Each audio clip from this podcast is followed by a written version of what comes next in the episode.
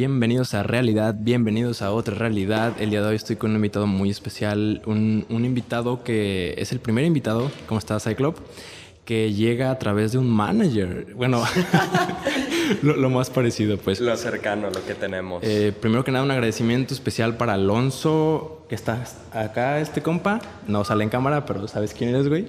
Y también a Diego y Jimena, los propietarios de Café Rotundus. Estamos grabando en sus instalaciones. Un chingo de gracias por el apoyo, porque ya hace falta una renovación.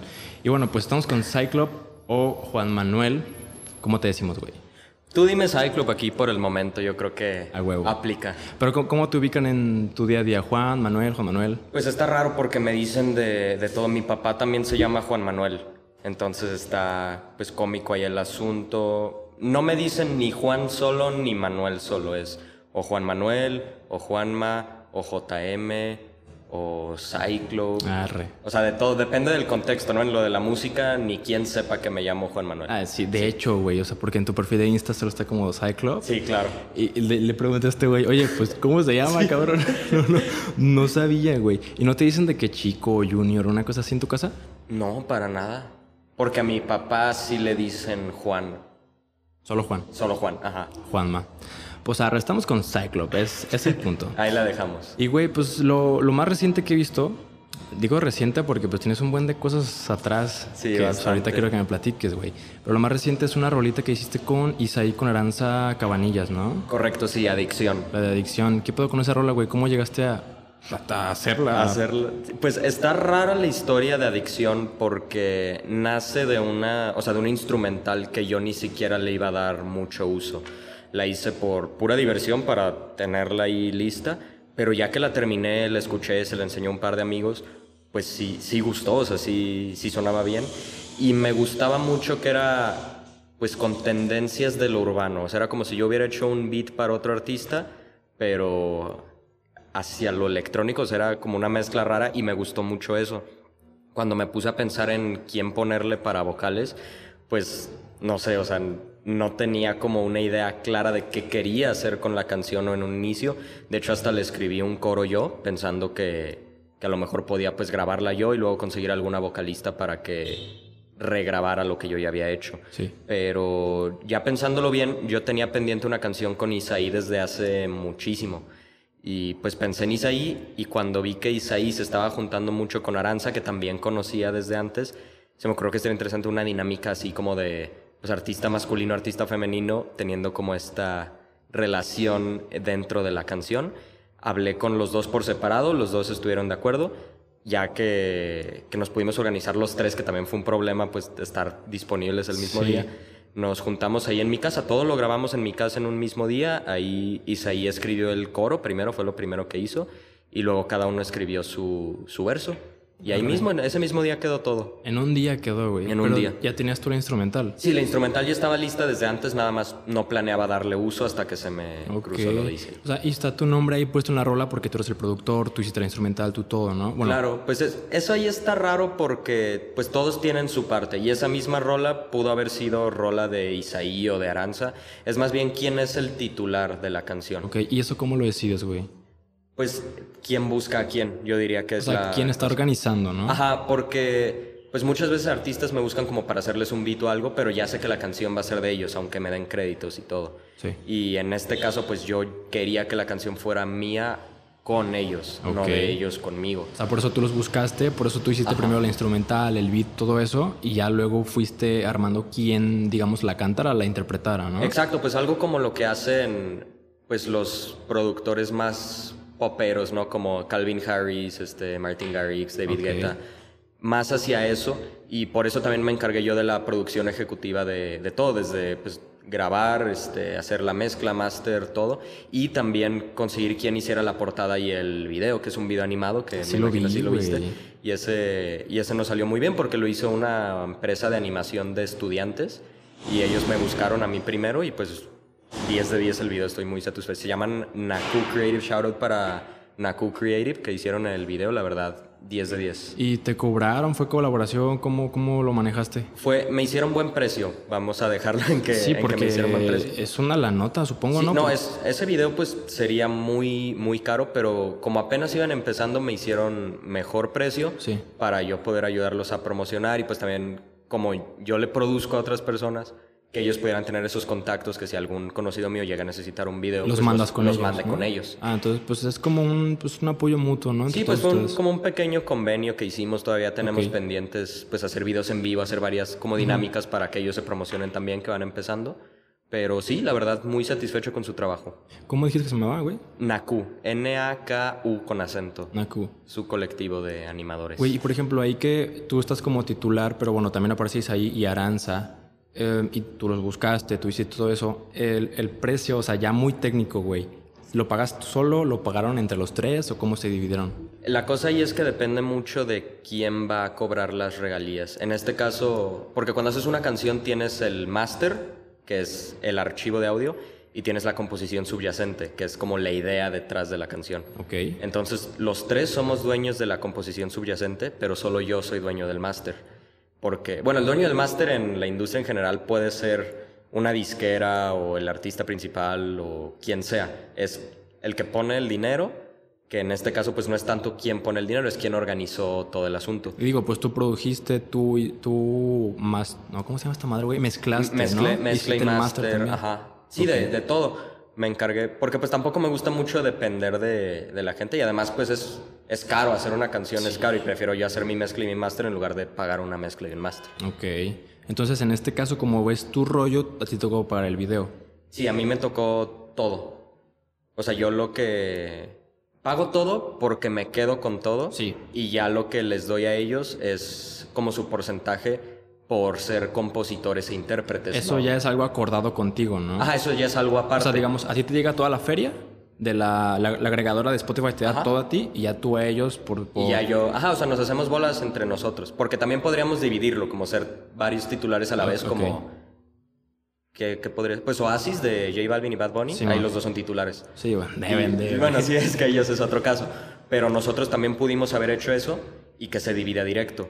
Pero ahí es otro rollo porque pues te metes en problemas de quién es el responsable de cada cosa. Sí, sí, sí. A mí siempre se me ha hecho más fácil que llegue a una sola persona y ya que esa persona se encargue de dividirlo con los demás. Más fácil, ¿no? Digo, siempre y cuando la gente se dé palabra y de fiar. Claro, no, y si no, pues para eso están los contratos con la gente que no conoces, que no tienes tanta relación. A lo mejor como era el caso de nosotros tres. De hecho, a eso iba, güey. O sea, ustedes, tú ya conocías a Isaí y Aranza medio la topabas, pero digo, sigue siendo un tanto entre compas y no. O sea, porque son cercanos. ¿Aquí cómo Claro. lo manejaste? ¿Hubo contrato o fue todo verbal? En este caso no hubo contrato porque, porque sí llevamos buena relación los, los tres. En el caso de Aranza la conozco desde hace, la conozco desde antes de conocer a Isaí. Me la presentó mi amigo Samji, que es productor. Y sí, o sea, sí teníamos ganas de hacer algo, le enseñó mi música, me enseñó la suya. Pero luego ella se fue a vivir fuera mucho tiempo, entonces pues perdimos contacto y nunca armamos nada. Isaí está, está chistoso porque fue mi cliente antes de ser mi amigo. Órale. O sea, él me, él me compró un beat primero y pues yo no sabía ni quién era. Porque pues se lo hice. De hecho, él ni siquiera me contactó. Me contactó un amigo de él.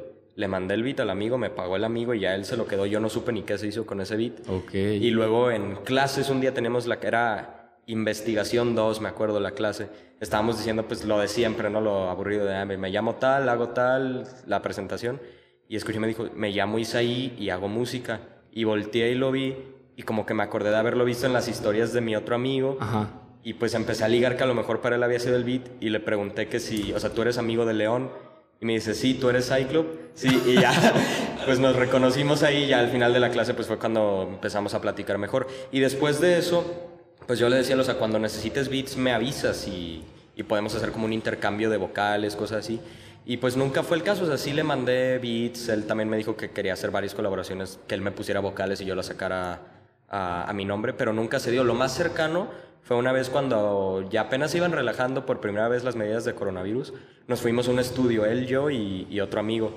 Pero nos quedamos platicando. Él iba a regrabar unas voces que tenía pendientes de otra canción en ese estudio. Simón. Y dijimos, aprovechamos para grabar la nuestra. Pero no se hizo nada, nos ahí sacamos el Six, nos pusimos ahí a, a cotorrear y nos quedamos hasta tarde, pedimos alitas y ya no grabamos nada. y ya, ya con adicción, pues sí, sí salió muy natural, o sea, sí tenían tanto yo muchas ganas de trabajar con ellos como ellos conmigo, o sea, era pues algo que ya teníamos pendiente Sí, los tres desde hace mutuo, pues. muchísimo tiempo. Y, y, pues no, no hubo necesidad de contrato ni nada porque realmente yo creo que ese problema llegaría si la canción explotara a otro nivel y tuviéramos muchísimo dinero. Porque Ok. las regalías que se van a generar ahora no creo que estén al nivel de que vayamos a tener un problema. Ok, ok. Este, yo Pero- siempre recomiendo tener contrato aún así, pero pues como es mucha confianza no... Pero, güey, donde sí truene, o sea, ahorita no está tronando. Pero, Pero donde no sí. sabes qué pasa. Ok, Claro. TikTok es una máquina de tronar cosas. Sí, exacto. Algo así te pase llega el millón de vistas, digo, de, de streams. O sea, ¿habría pedo, no habría pedo? ¿Cómo lo ves? Yo, yo creo que no, porque, digo, fuera de la relación que tenemos, yo me considero que podría actuar relativamente rápido si veo que le está yendo muy bien. Pues ya sería decirles, hey, pues vamos a Armar organizar, es- armar el contrato bien. No porque no confíe en lo que vaya a pasar ya que explote. Pero mucho mejor un contrato, güey. porque sí, o sea, si fueran cantidades significativas de regalías, pues mejor nos organizamos Sí. de una por escrito. Muchísimo mejor y, y sí, es, es algo muy maduro, creo yo, güey. O sea, tener todo bajo contrato, aunque sean tus amigos o tu Claro. familia, güey. Porque no sabes, la gente cambia un chingo, güey. La gente es muy influenciable y digo, es normal, supongo. Pero me pasó, de hecho, hace poco, eh, no con la música, pero de cuenta que estaba en proceso como de vender una propiedad. Ok. Que al final ni se vendió, pues, pero un compa me iba a hacer paro de, de promoverle lo que sea y firmamos contrato y fue extraño para mí. O sea, fue la primer, el primer acercamiento con, con un contrato, con, con un acuerdo legal y un Claro. amigo. Y, y si te llega esta como, como espinita de verga, güey, pues no confías en mí, no confío Sí. en ti. Pero pues, güey, o sea, se sabe, hay cosas horribles, tanto en familias, amigos, ex amigos, que, que la neta sí, güey, pues... Ojalá, la neta, ojalá, güey, tengas que llegar al, al grado de ponerle contrato para Ah, que claro, explote sí. esa madre, Sí, güey, no, ojalá. sí, sí estaría al 100. No, pero se entiende, ¿no? Porque pues una, una propiedad ahí hay muchísimo en juego y yo creo que es básicamente eso, ¿no? Que no quieres perder el tiempo en un contrato por 100 dólares de regalías. Sí, O sea, quieres que... No, y aparte lo que te... Ahí cómo se maneja, digo, porque los contratos, yo que estoy investigando lo inmobiliario, pues requieres notarios, requieres de un abogado que te lo haga, o si lo sabes hacer tú, pues tú, ¿no? Pero Claro. sí hay algo atrás de todo esto. En el tema musical, o sea, requieres de otras personas que te ayuden en lo legal, o tú te lo puedes fletar solo. Yo creo que ya actualmente lo puedo hacer yo solo por... Pero porque yo lo busqué. Ok. porque yo ya tengo pues mis templates de contratos y todo eso que puedo usar, pero pues nunca está de más asesorarse con alguien que está especializado en eso. Pero yo no creo que haya mucho problema con eso porque también mucho se hace directo con plataformas y la misma plataforma te va a generar el contrato. Las agregadoras, ahí. ¿no? Una, ya sea una agregadora o una, se llaman PROs, que es Publishing Rights Association, que son las que cobran las otras regalías que no cobra la agregadora. Ah, cabrón. Ajá, o sea, es... ¿Cómo, cómo hay dos regalías, güey? O sea, es que hay, es que hay muchísimos tipos de regalías, este, y yo digo, apenas voy empezando a saber un poco de eso. Creo que fue el año pasado que empecé como a investigar. ok. Pero, pero hay varios tipos de regalías. Tienes las regalías mecánicas, tienes las regalías de performance. Es mucho más detallado que estos, pero yo te lo divido así en dos. Sí. Digo, a lo mejor alguien que lo vea me va a decir, no, estás mal. Y probablemente sí, pero pues es la forma que yo veo más fácil de explicar. Tienes mecánicas y de performance. Las mecánicas son las que salen directo de las tiendas. O sea, Spotify genera dinero con tu canción, Spotify le paga a la agregadora, la agregadora te paga a ti. Ok. Y lo mismo con YouTube y Apple Music y iTunes o Sí. Deezer o Tidal, lo que sea. Y las de performance están más difíciles de explicar. Son las que ganas cuando vas... Si tú vas al cine y escuchas una canción, eso generó regalías. Pero eso no te lo va, no te lo va a cobrar, no te lo va a pagar la Mm. Es agregadora. como, como parte de una campaña publicitaria o como parte de, de algo externo, ¿no? Si cualquier otra cosa, o sea, eso es lo que nace de la composición subyacente que te mencionaba antes. Simón. Si nace del máster, son regalías mecánicas. Si nace de la composición subyacente, son regalías de performance. Ok.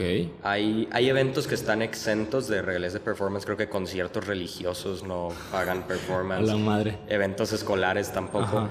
Pero, pero sí, o sea, es- si tú ves en la tele, en el cine, radio, todo eso se te paga con regalías de performance. Ok. De hecho, güey, te iba a preguntar porque no me quedó nada claro, güey. Lo de las regalías, no, lo del propiedad subyacente, ¿cómo lo llamaste? La composición Composición subyacente. ajá. subyacente y el máster, o sea, que ambas cosas las registras, ¿no? O sea, Sí. puede haber dueños de ambas cosas. Explícame más o menos qué pedo con cada una, güey. Ok, vamos a decir que tú y yo hicimos una canción. Tú cantaste y yo hice el instrumental. Simón. Entonces tenemos nuestra canción que se llama Realidades y ya tenemos esa canción. El máster es el archivo de la canción y los derechos patrimoniales. O sea, tú puedes explotar esa canción. Tú eres el dueño del máster, tú decides dónde se vende, cómo se vende, tú cobras todo. O sea, yo ya tengo la canción terminada, ¿no? Ajá. Ok. Y ese máster genera regalías. Te pongo un ejemplo, en una disquera grande, o sea, vamos a hablar de J Balvin. J Balvin probablemente no sea dueño completamente de su máster, puede que la disquera sea dueña del máster y él le den puntos del máster. Pero el porcentaje de regalías que se le paga a un tercero o algún otro involucrado del máster es decisión del dueño original del máster. O sea, en el caso de nuestra colaboración imaginaria, tú eres dueño del máster, tú decides si me das porcentaje del máster a mí o no. Eso es tu decisión y pues es algo que tenemos que organizarnos. Es lo que tú hiciste ahorita con Isa y Aranza. Tú eres dueño del máster y tú decidiste darles a ellos regalías. Ajá, yo les di puntos del, del máster pero eso es decisión mía, o sea, no estoy obligado a nada. Simón. Porque el máster, pues es la. Es como el. el máster es el producto, yo creo que es lo más fácil que podemos decir ahí. Terminado, ¿no? El, ajá, el máster es el producto. Y la composición subyacente no es un producto, porque. si tú tocas un piano en una canción, lo que es parte de la composición subyacente no es ni la grabación, ni el sonido del piano, son las notas que tocaste. O sea, la secuencia y el orden que le acomodaste a las notas. Exacto, o sea, la melodía, no el sonido en sí. Ah, como Todo eso como la instrucción, ¿no? La, instrucción de qué hacer para que suene igual. Exacto, o sea, el, el máster es el producto y la composición es la idea. Y la idea, ahí a fuerzas le tienes que pagar a todos los involucrados. O sea, y aunque tú seas dueño del máster, vamos 50-50, porque tú hiciste los vocales y yo hice el instrumental. Ok, ok. La mayoría de las veces no es tan sencillo porque pues puede que alguien trabaje en la instrumental y vocales a la vez, o sea, es, es más complejo y lo tienen que negociar. Sí. Pero ahí sí o sí tienes que tener puntos de publishing si fuiste parte de la composición. De hecho, hay veces, de hecho la plataforma es BMI o ASCAP, son las dos plataformas que más se usan. Pero si tú checas los créditos de Spotify en los compositores, muchas veces vas a ver que hay muchísima gente y no necesariamente es que toda esa gente hizo la letra o que toda esa gente hizo la instrumental, pero empiezas, no sé, que tú tarareaste algo y luego alguien hizo la letra y alguien más hizo vocales de apoyo y alguien hizo la guitarra, o sea, se hace un... Pues muchísima gente y todo eso es parte de lo subyacente. Si lo compusiste, sí, si solo lo interpretaste, no. Ok. O sea, si tú, si tú llegas con la guitarra y yo te digo, toca esta partitura, no, porque no eres compositor, eres intérprete. Pero si tú ideaste todo lo que se tocó de guitarra en la canción, sí eres acreedor a regalías de publishing. Con madre, güey. No, y supongo que esto es un rollo muchísimo más. Sí, es, mucho más complejo. Aquí pues te lo explico como muy superficialmente lo que se dice, pero es mucho más complejo y ahí es cuando entran pues abogados sí. y las plataformas. Pero, bueno, igual te estás llenando como de un marco legal de la música, ¿no? O sea, y te digo y pregunto también porque he visto ahí en tu TikTok, que igual ahorita te voy a preguntar de TikTok, güey. que haces algunos videos pues dando tips legales, ¿sabes? De hecho vi un video, creo que era un reel o TikTok, no me acuerdo, donde explicabas más o menos derechos patrimoniales y otro tipo de derechos, no me acuerdo. Ah, sí, los derechos morales también. Y fue de, ah, güey, pues este vato sabe, ¿sabes? Porque no cualquier cabrón que esté haciendo música le sabe este pedo. Claro. Entonces ahí se nota. Güey, y la canción de la que estábamos hablando, la de Adicción, Adicción, pues la neta no es rap, güey. No. Y yo, yo conozco, o sea, yo sé que haces beats de rap. Claro. O sea, ¿no te estás encerrando en un solo género de música para componer tus, pues, tu música? Realmente no, porque yo originalmente lo que siempre quise hacer fue electrónica y empecé haciendo electrónica, creo que fue a los 12 años, porque si de DJ empecé de 11 o de 12, 12 o 13 años empecé a hacer música, un año después de que empecé de DJ. Sí. Y yo quería hacer electrónica y puro electrónica y estuve haciendo electrónica hasta 2017. En 2017 un amigo mío que se llama Nitro Goiri, que saludos para, para el Dex si está viendo esta entrevista, pero él llega, él vivía en Estados Unidos, y llega y pues me empezó a jalar como, como en plan amigos, no en plan trabajo a, pues a sus cosas, a poder ver cómo él empezaba a, pues a volver a rapear aquí en México, porque todo lo grababa allá en Estados Unidos. Y me fui embarrando de eso y en una de esas él, me acuerdo perfecto, me marcó y me dice, yo sé que tú eres de electrónica y otro tipo de cosas, pero échame la mano con algo más hip hopero ahorita, te lo pago y en una de esas hasta te gusta. Y fui a su casa y ahí lo, lo hicimos, le hice un beat, le gustó y me gustó a mí también hacerlo.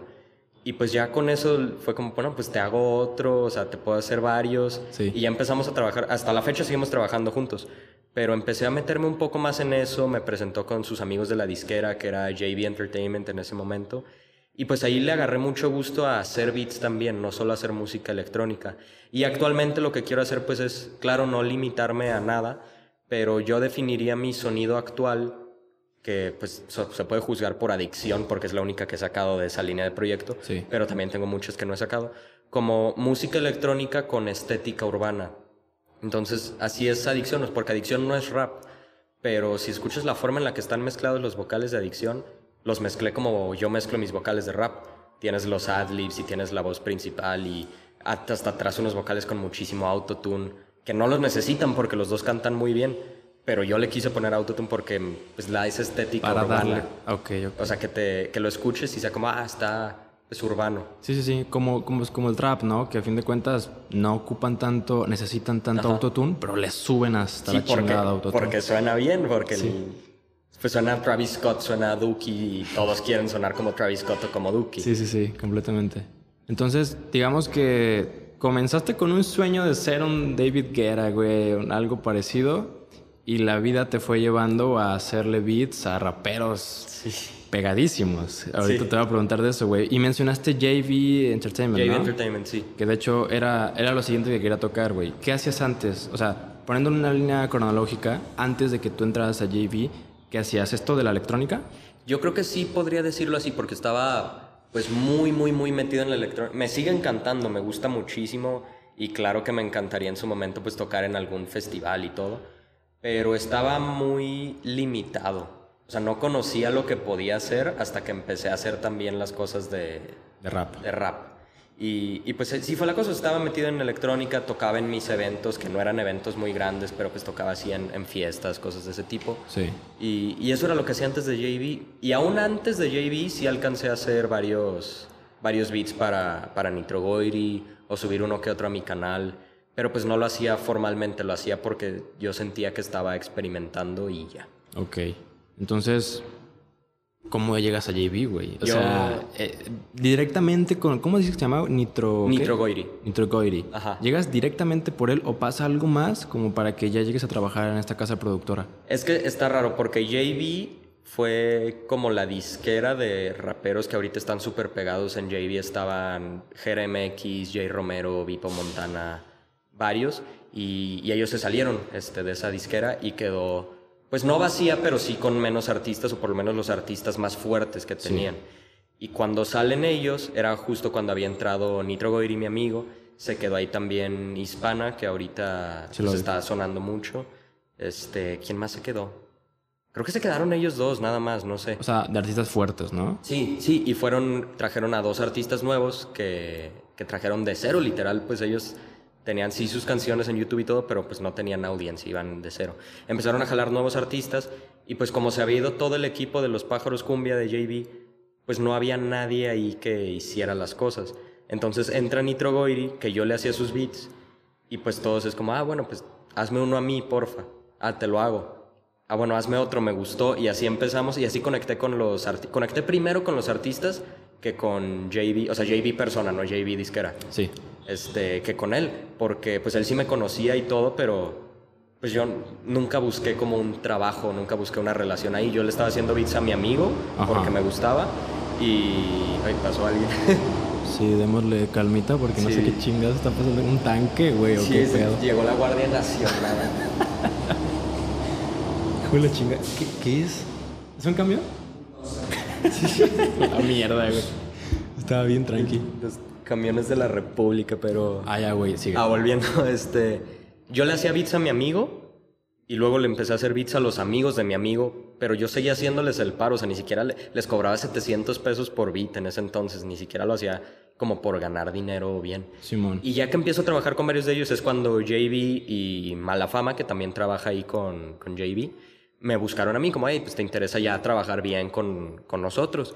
Y me hicieron como su, no productor porque no me aventaba todo el jale de producción, pero sí su beatmaker pues oficial por unos buenos dos años, yo creo estuve ahí trabajando con ellos. ¿Y eso fue antes de que Jera dejara la disquera? No, eso fue después de que Jera, o sea, yo, Jera se fue y entramos nosotros. O sea, fuimos como... Fue coincidencia porque ya estaban apalabrados desde antes como para entrar a la disquera, o se estaban trayendo nuevos artistas y todos. Pero en ese inter, en lo que se firmaban contratos y todo, fue que, que Jera y los pájaros cumbia se van. Que de hecho creo que terminaron peleados en un momento JB y Jera.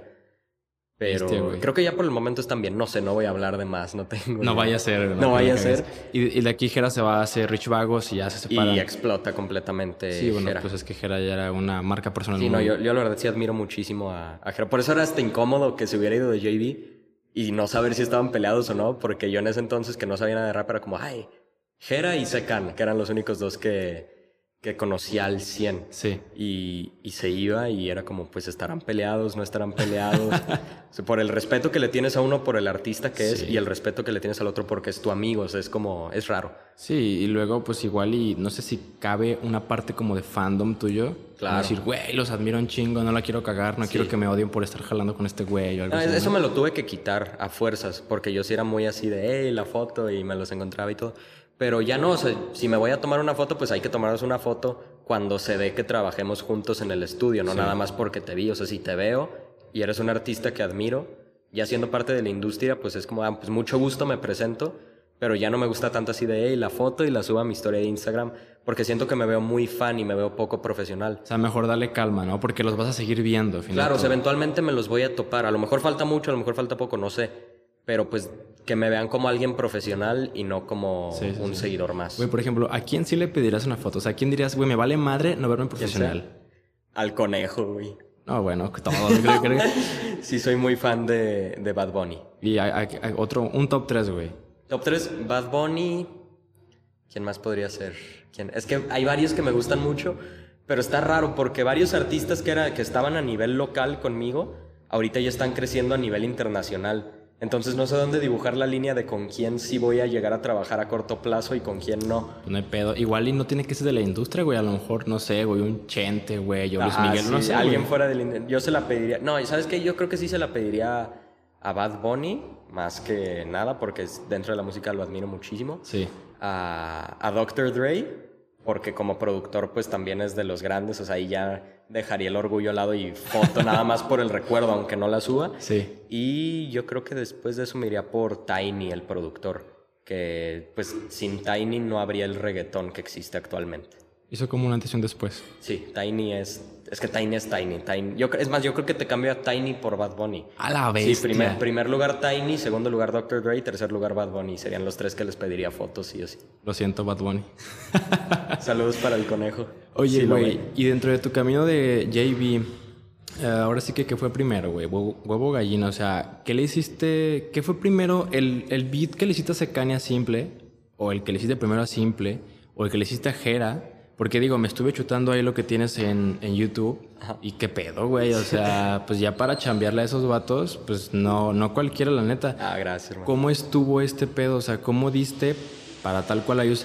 Y lo complemento con algo, güey. También, digo, sé que estabas en Universal, ¿no? Que ahorita me, me, cuentas detalles, pero vi que dos rolas que tienes en Universal no dices. Eh, ¿Cómo se llama esta madre, güey? El, tag, ¿no? El tag, donde dices tu nombre, vaya, con la voz que quieras, lo que sea en las de Universal no está el tag. Y en las demás sí. En la de Jera está el tag, en la de Secan está el tag, en la de Simple está el tag. ¿Cómo estuvo este pedo que llegaste, pues, personalmente con ellos?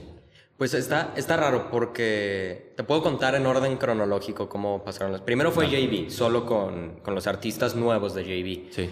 Pero JB en ese entonces, digo todavía, pero en ese entonces estaba como muy fresca toda la relación que tenía con, pues con Jera, con Acapela, con tanto con los pájaros cumbia como con los artistas afiliados, no sé cómo decirlo, los amigos de ellos. Entonces varios de sus artistas le daban colaboraciones a sus artistas nuevos para, pues, para ayudarlos a crecer, como para levantar la disquera otra vez, que estaban empezando pues casi de cero, sí. tenían pocos artistas con, con, números. Y ahí fue donde se dio la de Acapela y la de Jera. Ah, y la de Jay Romero también fue ahí mismo. Pero todo eso fue como lo primero, o sea, fue mi primer... Está chistoso, ¿no? Porque yo no tuve que batallarle mandando beats a la gente para llegar a los artistas grandes, o sea, me llegó solo, porque yo ya estaba trabajando con ellos y los artistas con los que trabajaba empezaron a tener colaboraciones con los artistas grandes. Entonces llegué rápido, me salté una parte enorme del proceso. Parte el, el, quinto beat que hice era un beat para GRMX, o sea, ya es Eso es suerte, no te digo que yo sea ningún genio ni nada. Fue pura suerte que los primeros beats que hice pudieron llegar artistas de ese calibre. Verga, güey. Sí. Digo, fue Jera hace dos años, pero ya era. O sea, ya estaba. en ese entonces ya estaba muy, muy pegado. Y yo creo que yo todavía no alcanzaba a ver como lo importante que era. O sea, ahorita me corto un brazo por hacerle un beat a Jera. pero en ese entonces, pues no, no sabía. O sea, yo veía como, ah, es un artista que me gusta mucho, pero no entendía como la dimensión de lo que iba a hacer él y, y pues lo que ya estaba haciendo poco a poco. Sí, sí. De hecho, con él sí le pedí una foto porque pues sí trabajamos juntos. Salgo en el video, no sé si me viste. No mames. Salgo hasta el final manejando. Porque ya ves que al inicio llega Brown, que es el artista, en el coche rojo y Jera en el azul, o al revés, ¿no? Es al revés, creo que es al revés. Sí. Y, y, en la última escena salgo yo manejando uno de esos. No mames, voy a verlo otra vez. Hasta el último, sí. Voy a verlo de nuevo, güey. Pero sí, ese día, o sea, ese día fue la primera vez que conocí a, a Jera. Muy buena gente, la verdad. Lo, lo he visto tres veces en mi vida.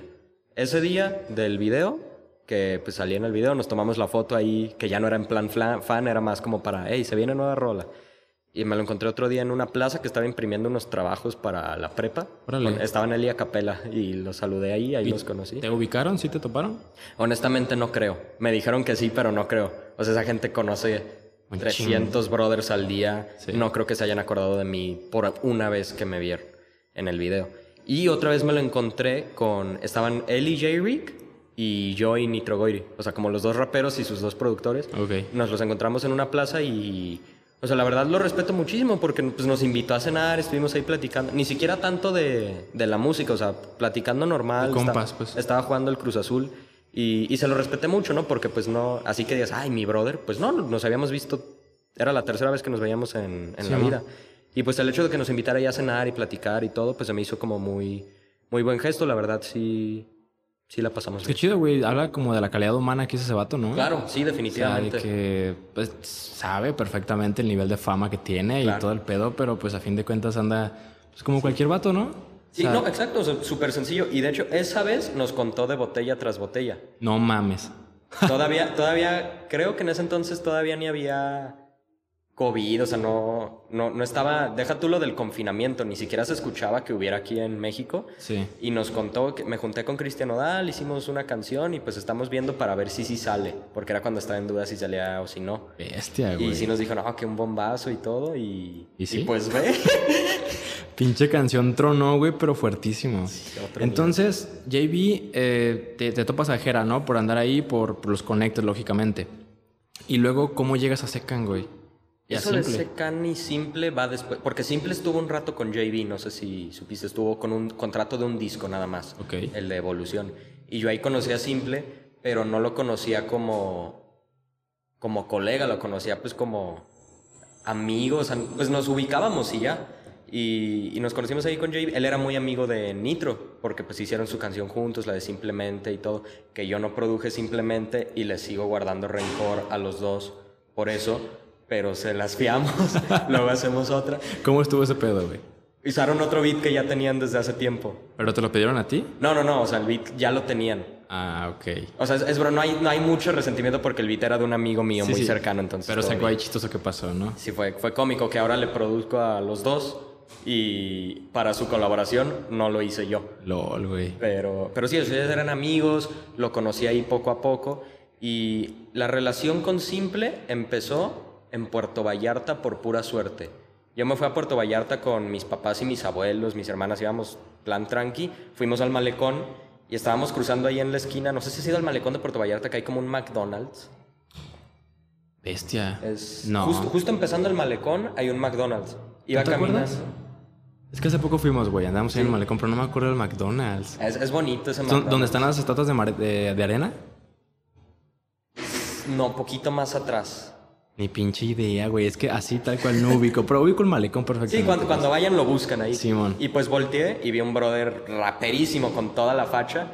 Y dije, o es famoso o lo conozco. O los dos. O sea, tiene que ser alguien de la, de la escena. Sí. Y ya volteé y vi que era simple. Ya dije simple y volteé y me dice, ah, ¿cómo estás? Y ya nos saludamos. Sí, te ubicó. Sí, sí, él sí me ubicó porque pues sí convivimos mucho más en el tiempo que estuvimos ahí con JB. Sí. Él iba con, con su esposa y con su hija. Y ya estuvimos ahí, nos saludamos. Está hasta chistoso, ¿no? Porque tienes a, a Simple, que es como con el outfit de estereotípico de rapero, Sí. saludando a mis abuelos que son de la época más conservadora y está chistoso, me causó mucha Ya gracia. estaban sacando la cartera, ¿no? Creyeron que los iba a saltar o algo así, güey. Y, y pues la llevamos bien y platicamos ahí. Y me dijo, mándame mensaje, te tengo una propuesta. Y ahí me fui bien emocionado al hotel, ¿no? Y, y no le mandé nada. Verga, Nunca güey. lo contacté hasta, creo que si nos fuimos a Vallarta en noviembre, por diciembre, no sé, se me ocurrió decirle a Nitro, ay, pásame el número de simple. Y ya le mandé mensaje y le dije, oye, me estaba acordando de ti, no, no tenía tu número, me acordé de lo que me dijiste de qué show.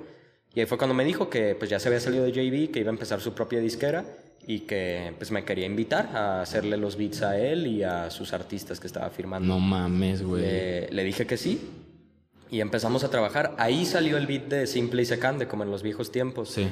Fue, creo que de ese diciembre al próximo marzo ha de haber sido, que fue cuando empezó el coronavirus. Me dijo, estoy preparando una muy buena colaboración, hazme un beat como, pues del estilo viejo, pero que suene más fiestero, fresco. O sea, me dio como parámetros muy generales, pero insinuándome, esta vida me encanta, de Ah, Simple y Secande. Claro, claro, güey. Entonces, como que él me quiso dar la sorpresa, pero yo ya sabía que era Secan. Desde, Ah, que, desde que me dio la descripción dije, tiene que ser Secan, porque Sí. se habían reconciliado hace poco. Sí. Y se lo mandé, y la primera vez que fui a, a Chapala con él, que... Ah, pues creo que fue, fui con Nitro también, sí. Este, me dice, ah, mira, este es el beat que, que te pedí, y me lo pone, y ya y empezó a decir, no tenía las voces de Secan todavía, pero empieza él como a decir su, su intro, que dice, salud por el simple, salud por el perro. No. Y ya dije, no, brother, o sea, sí o no. Y dice, no, pues esta sí va a ser con, con el can. Y ya hasta el próximo noviembre me mandó Blasty, que también saludos para Blasty, este, que es el, el ingeniero de Simple. Me mandó, me dice, te la mando aquí por abajo del agua, pero chécala. Fue el, ya con las voces de Secan. Y ya la escuché y nada, pues, No mames, me qué- emocioné. Qué, perro, güey. ¿Tú antes de esto escuchabas a Seca ni a Simple? O sea, como artistas. Fueron de los... Al inicio yo no escuchaba nada de rap. Conocía Esta Vida Me Encanta por ser Esta Vida Me Encanta. Sí, güey, fue un Todos hitazo. conocían Esta Vida Me Sí, Encanta. sí, sí. Y cuando empecé ya a meterme al rap fue cuando empecé a escuchar Secan y Jera. Y de ahí me pasé como pues al- a los que rodeaban esos dos artistas. En el lado de Jera pues empecé a escuchar que a, a Jay Romero, a Vipo, a Capela. Y por el lado de Secan pues sí empecé a escuchar a Simple, a MC Davo. Y, y pues eso me dio mucho gusto. Más que nada porque fue el regreso oficial. Porque no fue su primera canción desde que se reconciliaron. Antes de eso salió Vengo de la calle. Pero, Pero- casi no pegó, ¿verdad? A lo, a lo que veo. Pues tuvo buenos números, pero como no la promocionaron como el regreso de ellos dos, sí. no tuvo la misma relevancia. Sí fue muy buena, es muy buena canción, me encanta. Pero, pues como en los viejos tiempos, todo el tema de la canción era su reunión. Ok. Entonces de ahí, pues tuvo mucho más relevancia en cuanto... No, pues más bien hacia los fans de ellos. Y para mí sí fue súper especial que al inicio de la canción suene, pues Esta vida me encanta y todas las canciones que hicieron ellos juntos de antes. Sí. Pues sí fue especial para mí porque a pesar de que yo no fuera gran fan del rap en ese entonces, sí escuchaba esa canción. Y cuando me empecé a ser fan del rap, fueron los primeros artistas que escuché ellos. Entonces pues sí fue muy especial que su regreso lo pudiera hacer yo el, el beat. Te mamaste, güey. Y luego, o sea, que suene de fondo eso y que suene tu tag. Ah, dos veces el Al tag. final, al Sí. principio y al final, güey, sí lo oí. O sea, güey, la neta que. No mames, güey. Es como. Como si de repente me dice Roberto Martínez, güey, vente a grabar un podcast. Claro, O, sí. o prodúcemelo, güey. ¿Sabes que Quiero que me grabes, quiero que me lo edites. No mames, Sí, güey. o sea, vas. me voy para atrás a la chingada. Sí, exacto. Pues, gente por la que empiezas en algo Sí. y, y luego terminas trabajando con O sea, esa gente, que te inspira y que de repente, pues ya no es el. O sea, sigue siendo el ídolo si quieres, güey, sigue siendo fan. Pero pues ya es tu cuate, güey, tu colega, tu. Verga, güey. ¿Cómo claro, o sea, llevaste eso? O sea, ¿cómo llevaste el hecho de que dejaste de verlos hacia arriba y los viste así, güey? Es que es difícil porque, o sea, sabes que son personas, pero no dejas de tener la línea de, ay, es este brother. o Todo sea, lo que ha hecho profesionalmente. Exacto, ¿no? o sea, es, es- llega a ser hasta, pues, intimidante, yo Sí. diría. Está, a Secan lo conozco nada. O sea, en todo el proceso de como en los viejos tiempos, desde que hice el beat hasta que salió el video, no le vi la cara a Secan. No lo viste, güey. ¿No lo conociste? Yo a Secan lo conozco por Maxo, que también saludos para Maxo, pues uno de mis mentores aquí en la, en la escena. A Maxo. lo topo porque lo he escuchado en canciones, en las canciones lo mencionan. Sí, no, es súper buen productor, súper buen ingeniero. Él me ha apoyado muchísimo en, pues en mi carrera, me ha enseñado muchas cosas. Y él me presentó a Secan una vez que fuimos al estudio, estaba ensayando un show, Secan, porque Maxo también es su DJ, y me lo presentó y, pues... Sí, es cierto, Secan dice DJ Maxo. DJ Maxo, sí, es cierto, sí es cierto, ya. Y, ahí me lo presentó normal, estaban pues en el estudio Secan y sus amigos, y también súper humilde de, ella afuera hay chelas, agarra lo que quieras, mucho gusto. Ni siquiera se presentó como Secan, se presentó como José, Luis. yo me presenté como Juan Manuel, o sea, muy, muy natural, no fue como nada de, de trabajo. Y luego en otra ocasión, Maxo me dijo, porque Maxo trabaja con otro productor que se llama Maestro Alex, que pues es, es muy, maestro Alex, también la maestro Alex también sale en todas las canciones. Sí, sí, sí. Él es muy buen músico, muy buen compositor, toca muchísimos instrumentos y Alex tenía COVID, entonces no podía ir al estudio y Seca necesitaba unos beats y me dijo, pues ven tú y haz lo que haría Alex. Rífate. Y, y sí fui, pero Secan no pudo llegar. O sea, hicimos los beats, pero no llegó. Entonces, a Secan lo he visto una vez en, en mi vida y, y ya.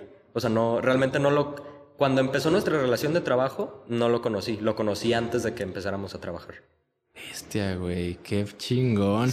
¿Y ahorita qué onda? O sea, ya quedó. Lo, eh, ¿Cómo se llamaba esta rola, güey? Los viejos tiempos. Como en los viejos Como tiempos. los viejos tiempos. Se me va el nombre exacto. Ya quedó la de Jera, quedó la otra de Simple. ¿Qué, ¿Qué, pedo, güey? ¿Qué ves después? O sea, ¿a quién te quieres topar? ¿A quién te vas a topar? ¿Qué, qué estás planeando? ¿Qué rollo? Pues a mí, a mí me encanta toda la escena local y digo, quiero seguir trabajando con los artistas con los que trabajo. Ahorita hubo un tiempo que no trabajé mucho con, con JB, pero pues me, con, me dio mucho gusto como volvernos a reencontrar y ya estamos trabajando juntos otra vez. Este, con Nitro pues seguimos trabajando, con Simple pues todo su disco le, se lo hice prácticamente. Sí. Y pues Simple también súper buen amigo de, de, la escena, tenemos ese disco que ya debería salir. No, pues ya va a salir, ¿verdad? Ya este, deberemos estar a semanas de que salga ese disco de Simple. Uno que ya hiciste tú. Ajá. Ok, ese, ese o sea, va a, va a salir bueno. otra canción más de Simple, güey. Tuya. Muchísimas de Simple que... O sea, todas, güey, las hiciste tú. Todo el disco. No sé cuáles rolas quedaron al final en el disco, pero yo le mandé creo que fueron como 30 beats. Verga, de, cabrón. Y, y, me dijo Blasty, el productor, que la mayoría del disco sí era con beats míos. Ajá. Entonces, pues estamos viendo a ver cuáles quedan. No me han pasado la lista, no sé cuáles son, Shit, pero ya, ya, veremos cuáles son. Y, y, pues seguimos trabajando por ahí. ¿Está pasando otra vez el No, tanque? está lloviendo, ¿no? ¿Está lloviendo? Ni a la bestia, güey, bien fuerte. Ah, la, lluvia, la lluvia es buena. Nada, güey, pues mira, pégate un poquito más el micro. Al micro y, y le damos así, ya, ya sí hablamos, güey, Simón. Sí, sí me veo este... fresh todavía. Sí, yo creo que sí, ¿no? ¿Puedes checar rápido la toma si no se ve mal el ojo de Manuel? Por favor. Ahí me dicen. O igual y, güey, ponte un poquitito para atrás, pero el micro acércalo, ¿sabes? Ok. Jálate el micro. Ándale, para que no Ahí te hagas está. tan adelante, güey.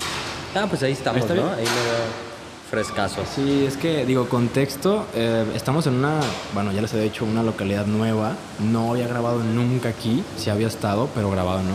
Entonces, pues, gajes del oficio, ¿no? Sí, me, tocó pero- estrenar. Pero pues va a salir bien el, el audio ambiental. Sí, Low-fi. Entrevista low-fi. Pues, güey, ya, ya ni pedo. A ver, güey, entonces, ah, lo que sigue. sale, sale el álbum de Simple, que no sabes cuántas rolas van a salir en total. ¿Y, qué- rollo, güey? ¿Qué más? Pues fuera de eso me gustaría conectar con nuevos artistas porque hay muchos artistas de la escena que tenemos amigos en común, pero no hemos conectado. O sea, no sé, me encantaría trabajar algo con... Pues con todos los Rich Vagos, eh, me encantaría trabajar con ellos, en especial Opium, Denilson, Samantha. Samantha la conocí mucho tiempo y nunca hicimos nada. ¿La conociste así de Sí, es persona, que no? era, era muy amiga de, de Nitro en su momento. Órale. Hicieron una canción juntos, entonces sí nos conocimos, pero nunca se armó nada. Pero pues tanto ella como Denilson y Opium de Rich Vagos, me encantaría trabajar con ellos, porque son como nueva generación que está haciendo muchísimo Sí, ruido. sí, sí. De los de antes me encantaría pues Darius, MC Davo, artistas con los que no con los que no he trabajado, pero pues son amigos de, de Simple, de Secan. Y así la neta, güey, con lo que has hecho, con, con cómo tú te sientes, pues, en la chamba que has hecho, con los contactos que tienes y cómo ves el panorama, ¿qué tan probable ves que sí se hagan ese tipo de colaboraciones? Yo, siendo así 100% honesto, yo creo que lo más probable es que primero se den por una colaboración de un artista conocido. Eh, ya sea que, yo creo que es simple, en el caso de ellos sería simple, que simple colabore con ellos y yo le haga el Vita simple. Ok. Y ya luego de ahí pues hasta se abre la puerta a construir una relación, Sí, sí, que sí. podría ser ya futuro, pero pues eso nunca sabemos. No, pues, Pero yo, yo honestamente lo veo probable porque no tanto por mí, porque pues yo sigo, yo sigo igual, yo sigo haciendo mis beats, mi música y todo. Lo veo más probable porque los artistas con los que estoy trabajando están creciendo mucho. O sea, ellos por su lado. Entonces, yo sí lo veo probable. Es que, si te soy honesto, toda la escena me encantaría trabajar con, Charles Sands, me encantaría. Uy, ese vato. Este, también los más traperos que, que no he conocido, este. Go Golden Junk, este. ah, güey, ese Tony vato Rico. Está, pegando ese vato. O todos los de Homegrown, ¿no? Alemán, Fantasy. Sí. Todo- me encantaría trabajar con. prácticamente con toda la escena, ¿no? No estoy peleado con, con nadie. Sí. Y, y pues ya veremos. Yo siempre estoy ahí buscando hacer el, el conecte lo más, lo más que se pueda.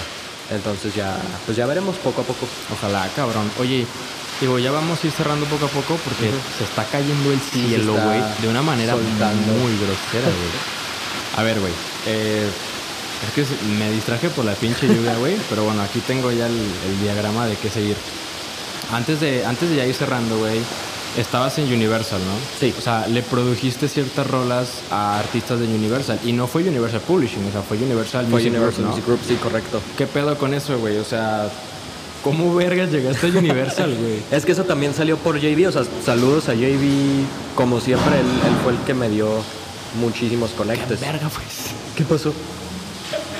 No mames, se está cayendo el Güey, se cayó el post. ¿Pero qué fue lo que tronó, güey? Creo que se cayó un poste de luz. Oh, su puta madre. Bueno, güey, mientras no se vaya la luz aquí, Sí, no, aquí seguimos. todo verga, güey. Todo en orden, A ver, güey. JB fue el que te conectó a Universal. JB me conectó con Universal porque Nuco y- e Hispana, que eran artistas de JB, iban a firmar con Universal. O sea, JB los iba a pasar a Universal. Ok. Entonces, pues trabajando el disco empezó como ese conecte de que les hacía... Yo a ellos les hice muchísimas canciones y ya al final en el disco de Nuco creo que fueron tres mías y una que yo le hice arreglos nada más, que la produjo otro artista pero pues yo le agregué melodías. Y de Hispana creo que solo una se, se fue al disco, la de Conmigo Duermes. Pero pues ahí fue el, el conecte, que yo trabajé en sus discos y pues tenía que firmar con Universal el contrato de, de productor, como liberando esas, esas producciones. Sí. Y, y pues todo muy bien, o sea, hay muchas cosas que no se pueden decir de ese contrato por el mismo contrato, pero, pero todo no, o sea, tanto regalías, todo, todo quedó claro con, con ellos desde un inicio. Desde el principio. Y, y ahí seguimos, o sea, tanto Nuco como Hispana siguen en Universal y yo sigo trabajando con ellos, entonces hay varias canciones ahí que no están dentro del contrato que firmé, que fue de los dos discos, pero que se van a firmar, o sea, para producciones futuras. Y, o sea, entonces ya no estás tal cual en Universal. O sea, estás trabajando con ellos, pero no bajo el nombre de Universal. Es que la cosa de Universal es que no, o sea, no me firmaron a mí como productor de Universal. Fue un contrato como productor de esos discos que estaba haciendo Universal. Ah, ok. Y fue... Güey, deja subir esta mamá. Sí, date, date. Esa madre, o sea, Universal tuvo el interés en firmarte para que ellos tuvieran, digamos, el, el ¿cómo se llama esta madre? El máster y los derechos subyacentes. Exacto, o sea, porque toda la producción ejecutiva de esos discos la llevó todavía JB. Entonces JB como me hizo el paro de conectarme a Universal como uno de los productores que iban a estar involucrados en el proyecto. Sí. Y ya, porque Universal no, o sea, el contrato con Universal no es como que, ah, firmé con Universal y ya soy productor de Universal 100%. No, fui productor de los discos. Entonces sí, Universal es dueño de esos discos, pero yo, o sea, yo cedo esos derechos. Sí, por, el Universal- contrato, ¿no? Lo Ajá. firmas. Pero al, al mismo tiempo, pues acuerdan las regalías, acuerdan cuándo te van a pagar, todo ese pedo, ¿no? Claro. Güey, con madre, güey. La neta, ojalá sigas chambeando con Universal. Sí, Es no, que- sí, sí me emocioné mucho con eso de, de Universal. Es que, güey, solo el puro nombre, o sea, como quien Sí, dice, pues es la valor, marca, valor curricular, ¿no? ya está cabrón, güey. O sea, el vato que ya le hizo canciones a Simple Se Can, trabajó en Universal. no mames, güey, pues ya tienes buen currículum. Ya, ya, ya hay algo que, que presumir. Sí, güey, la neta. Oye, y aparte, pues en todo esto, pues que has llevado de productor, de creador de contenido, música, beatmaker, lo que sea, también te has metido mucho a TikTok, ¿no? Sí. Que, sí, la es que eres un TikTok. TikToker, güey, completamente. Sí soy. O sea, sí ¿qué soy. chingados con eso? ¿Cómo, cómo empiezas? Bueno, sé cómo, bueno, no cómo empiezas, pero ya más o menos ubiqué qué fue lo que te catapultó. O sea, fue este personaje de tu compa el rapero, ¿no? Sí, sí. ¿Qué pedo con eso, güey? ¿Cómo se te Pues, ocurrió? ¿Cómo lo o sea, hiciste?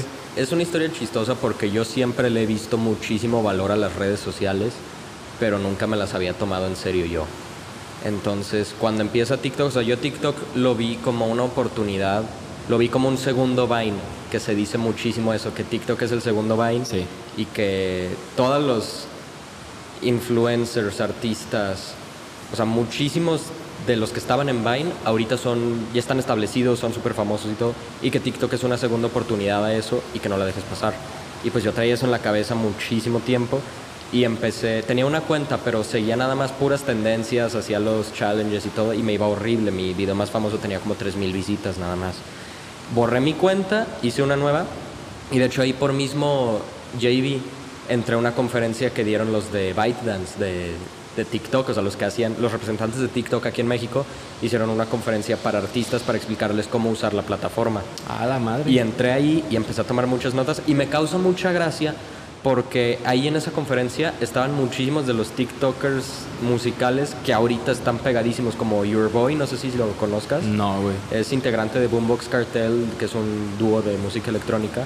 Pero él pues empezó a hacer muchos videos de qué pasaría si Bad Bunny hiciera tal, o sea, cosas así. Y es súper famoso y él estaba ahí, estaba... León no estaba, pero pues León ya era famosísimo en ese... ¿León Leiden? Ajá. En ese entonces estaba pegadísimo.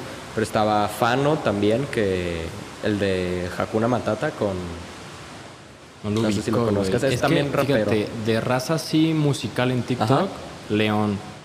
Y Sí. tú, güey. Y tú, Sí, León. Y tú hace dos semanas, ¿sabes? Claro. Entonces, no, güey. No ubico tantos de esos vatos. Pero pues había varios y si usas TikTok seguro has visto este un video que dice canciones con un bajo bestial parte 1 o canciones para sorprender a tus amigos, canciones para hacer Sí, boiler hay- room en hay tu un casa. chingo así, sí, sí. Y el que empezó a pegar esos videos se llama D-Sides, que de hecho es pues muy buen productor y DJ, toca en Dreamfields, también muy buen amigo, saludos. Él, él también estaba en esa conferencia y ahorita ya va como por el medio millón de seguidores en TikTok. Bestia. Y todos ellos estaban ahí, pues ahí aprendí mucho de cómo funcionaban las cosas. Aprendí a no borrar videos. a- Ya valió, güey. si borras videos, te afecta tu alcance. ¿Sí? O sea, me tomé, me empecé a tomar TikTok no como una red social, me lo tomé como, o sea, me hice una investigación completa de todo lo que me dijeron ahí en la conferencia, Ajá. todo lo que no sabía lo busqué yo por mi parte, lo que quedaba de mi cuenta la usé como para experimentar y me hice una nueva y dije, pues ahora lo voy a hacer serio y voy a postear a diario. Sí. Empecé haciendo remixes norteños que agarraba canciones famosas, ya sea pues, de reggaetón, de rap, de lo que sea, y les hacía un remix norteño. Y la hice vea terrible, tenían como 600 reproducciones cada uno, que es mucho, las agradezco, pero pues para TikTok, que todos tienen millones, no es nada. Sí. Y un día, este, Nitro llega a mi casa, estábamos ahí platicando y pues siempre habíamos tenido como la espinita de hacer algo de comedia. Él, la verdad, él sí es muy, muy cómico, o sea, sí se le da. Y, y siempre tenemos esa conversación que lo, él como rapero y yo como productor pasamos por eso, de encontrarte a alguien que rapea mal, pero pues cómo le dices que rapea mal, porque él está, pues es su arte, él está expresando lo suyo, es, es muy incómodo. Sí. Y, y pues ahí salió natural, o sea, nada más puse un beat, dijimos, hay que grabarlo, hay que grabarlo. Y empezó así freestyle con lo de la cabra. No y el mames, que freestyle. Sí. ¿Fue freestyle todo, esa todo, madre? todo fue freestyle, todo le salió así. Y pues ahí doblados de la risa los dos. El check, que dice check al inicio, salió porque estábamos escuchando canciones viejas de él. Y él así decía check, check antes de empezar. Y pues nos estábamos burlando de Sí, eso. sí, sí, completamente. Y, y pues le fue bien, o sea, Güey, me- ¿cuál, cuál era la rima de la cabra? ¿se puede?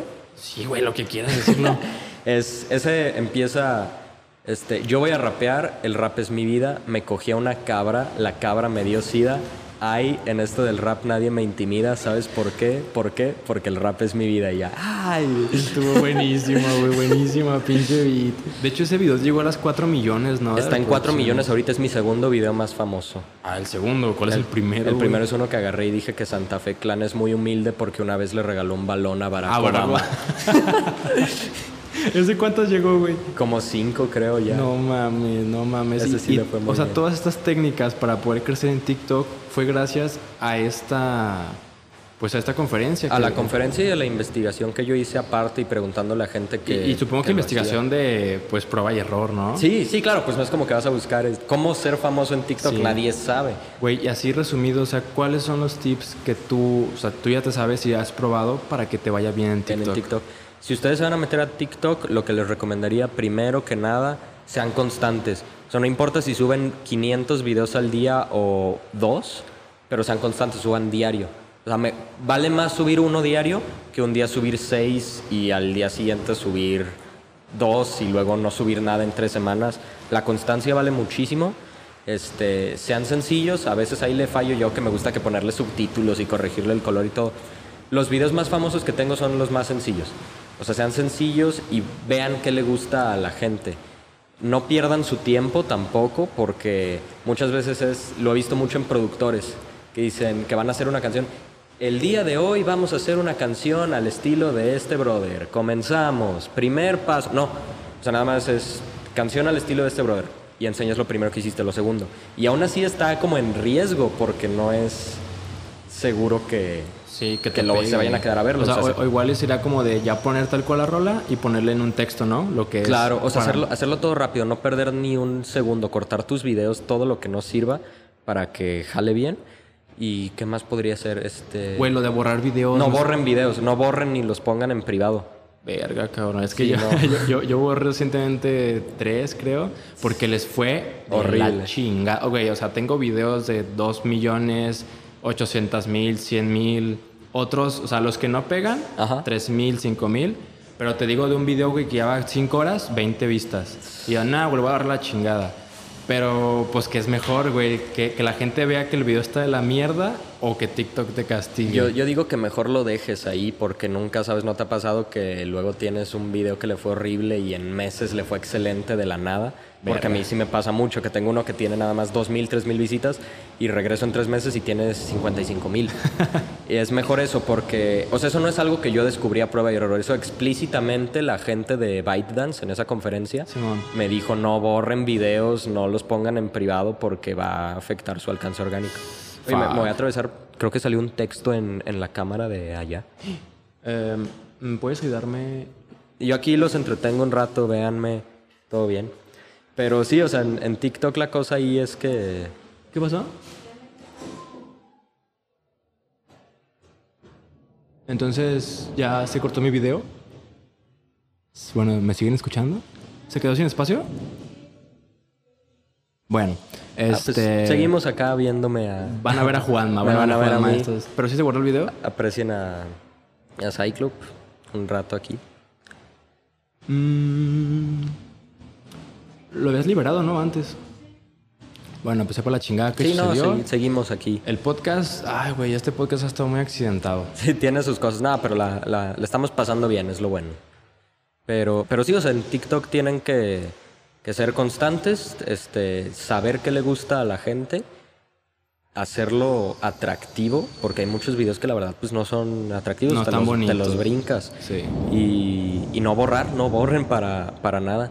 Chale, ese, ese va para mí. puta Sí, dire- directito. Y es que últimamente TikTok pues me ha levantado, güey. O sea, TikTok le dio vida a mi canal, güey. Yo, yo Claro. tenía en TikTok nada, güey. Y ahorita llevo 25 mil, que pues es poquito para lo que la gente tiene, pero ajá. pues te hablo que es de una semana para acá. Claro, o sea, Entonces, estás creciendo güey. TikTok es- tiene un algoritmo rarísimo, güey. es muy raro, sí. Y la neta, Eh, qué bueno que ya la entendiste.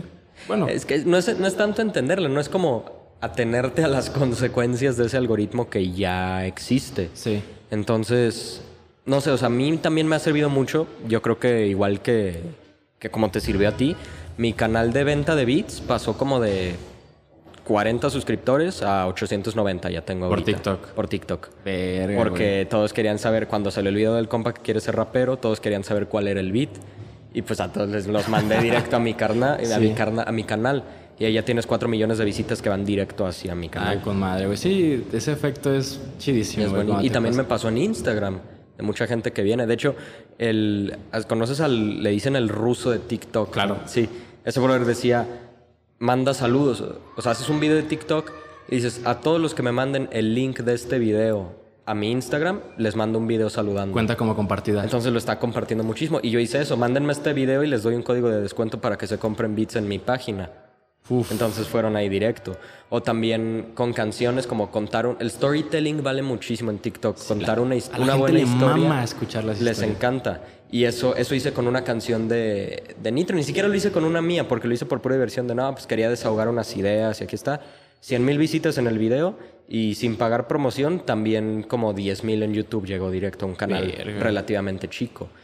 Y pues también, de hecho el canal de Cyclop también ya va por 800 y cacho por puro TikTok. Mi Instagram, me acuerdo, hubo, tuve una conferencia con un manager aquí de México que se llama Pooh, como Winnie Pooh, pero PU nada más. A la verga, no lo ubico, Este es, es manager de, pues, de Holy Pig, de Mr. Pig, este, trabaja con muchos DJs de electrónica. Y él dio una conferencia, fui a esa conferencia y me acuerdo que, que le pregunté que yo ya tenía listo lo de mi música, que yo no tenía problemas en sacar una canción al mes con su video, con todo, que yo me podía organizar con eso sin problemas, pero que aún así me costaba ver resultados y que qué me recomendaba. Y ahí rápido se metió a mi Instagram y me dice, güey, pues con tus 900 seguidores, ¿qué vas a querer que se haga? Y dije, no, pues tiene razón, o hay que ponerse las pilas en las redes. Y ahorita ya tengo 2300, que no es mucho, pero de empezar el año con 900, ahorita tener 2300, Oye, pues está Pues con es- madre, es bastante. Sí, y todo eso vino de TikTok.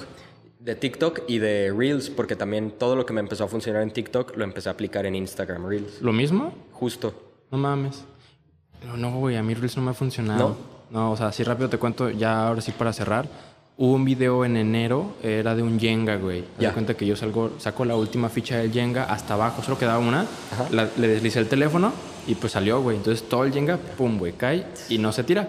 Tuvo dos, no, 1.9 millones eh, de vistas. Eso me dio como 3.500 seguidores. Ajá. Y. Verga, güey, me desconecté bien culero. Se me fue el pedo. Ah, lo subí a Instagram, güey. Ajá, y no funcionó igual. 100 vistas. Yo, Lo- ¿qué chingado ¿lo subiste pasa? descargado de no, no, TikTok? No, no, Es que yo ya sabía eso, güey. Ah, sabía ya. que la marca de agua La te chingaba el alcance en Reel. No, güey, o sea, lo subí como... Haz de cuenta, yo los edito en Premiere primero los TikToks. Sí, Les pongo sí, también. texto para que pues, me sea más sencillo ponerlos en todos lados. Claro. Y, güey, 100 vistas en Reels y 1.9 millones acá. Yo, qué verga, güey, ¿qué está Sí. pasando? No, no entiendo. No, pues entonces no sé. O sea, a mí Reels me funciona, no al nivel de TikTok, pero me funciona. Sí, es que no, digo, no sé a qué se debe, pero sí, no, no es tan masivo. Como que no hay tanta gente en Es que TikTok es TikTok. Sí. Yo le tengo miedo al día en el que el algoritmo de TikTok ya no esté como está actualmente. Sí, güey.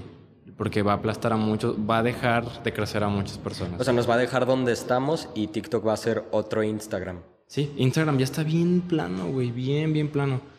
Y digo, ahí, ahí entraré en otro tema, güey, que la neta, bueno, lo- los sorteos, güey, los sorteos Claro. fake para ganar seguidores, Sí. la compra-venta de cuentas, que es una basura, güey, no Sí, lo hagan. horrible, no. Creo que ya ni me están viendo a mí, pero no lo hagan. Diles, No güey, lo que no lo hagan. No, dice que no lo hagan. Sí, no, es una basura, no hagan eso. Mejor crezcan orgánicamente lo que se pueda crecer, la neta. claro. Y bueno, carnal, pues ya vamos a cerrar esta madre, güey. Ok, va. Que ya, verga, güey, qué accidentado. Sí, falló, falló la cámara, falló el clima, se puso... Se nos cayó un poste. Se nos cayó un poste. Pero, güey, pues ya, mira, nos aventamos una hora, una hora y un poquito más. Ah, y la neta estuvo buena la plática. Quien se lo aviente en Spotify no va a tener casi pedos. Quien se lo aviente en video, YouTube. pues sí, sí va a ser Sí, como verá de- sus cosas. Porque ya no te ves, güey. Bueno, No, no, no se vale enamorarse los que lo vean en YouTube. De hecho, pues ahí les voy a dejar el Insta de Cyclop de Juan Manuel. Para que, pues, si se enamoran, pues vayan a Pues decirle. ahí vayan. pues, Sí, vayan. con confianza ustedes me dicen. No, y sí ha pasado, güey. Con el vato, co- con Kevin, güey. El del TikTok del Brownie. Ah, sí, que sí, le sí. pega. No mames, güey. Un montón de morras de, güey, pásame el Insta de Kevin. No, y sí se llenó de... Kevin no es de, de usar redes, güey. Pasó de 40 seguidores a 600, creo. Ah, pues está muy bien. Sí, güey. Puras chavas. Se me hizo bien cura ese, ese efecto. Pues te va a pasar lo mismo, güey. Primeramente. Dios. y bueno, güey, la neta, muchas gracias por caerle. No, gracias a ti por la invitación, pues gracias por el, el espacio, espero esté interesante para, para tu audiencia, muy buena Ah, plática. claro y- que está. Y también para, para tu audiencia, güey. La cosa es esa, como que hagan un mix y pues Ah, te, claro. conoz- te conozcan más, güey. Claro. Más, más en lo personal. Gracias acá a mi compa el chino, alias Alonso, güey, rifado. El, manager, Alonso. agárratelo de manager, güey, sí la arma. Lo, lo voy a jalar. Sí la arma. A mi carnala, gracias por el apoyo Gracias. técnico. Este, chinga tu madre iPhone, no me estás viendo, pero jódete por fallar. Y pues nada, muchas gracias Raza por estar viendo, escuchando esto. Gracias por pues por andar acá. Si les gustó, pues apoyen el proyecto, suscríbanse, like, seguir en Spotify, lo que sea. Toda esa vaina sirve un chingo. Sirven más las compartidas, dato Sirven curioso. más Las compartidas y Pero las bueno, ahí está, ahí está el tip por si quieren apoyar ese rollo. Y pues nada, nos vemos en próximo realidad. Espero que ya tengamos un poco más de control de todo. Este, El tengamos. clima. Bueno, el clima ese sí ya valió pito, güey. Pero pues es que, güey, nueva, nueva localidad. Y pues nada, gracias. Este, ahorita te están viendo a ti todavía, güey. Ya va a ser bien raro editándolo, güey. Pero bueno, y un agradecimiento doble a Jimena y Diego por prestarnos este lugar, Café Rotundus, aquí en Santa Tere, Guadalajara. Neta, un chingo de gracias, está muy chido. Digo, pues la lluvia quien la controla, ¿verdad? Pero pues ya, gracias a ustedes, gracias a los que están viendo y nos vemos en el próximo Realidad. Güey, estoy saludando a la cámara. Sí, sabes, sí te ves. Y ya no me- Mira, lo bueno es que no te están viendo, yo sí te estoy viendo, pero yo me despido. Se despide por mí. Dice que cámara. Ahí la vemos, gracias. Ahí nos estamos viendo.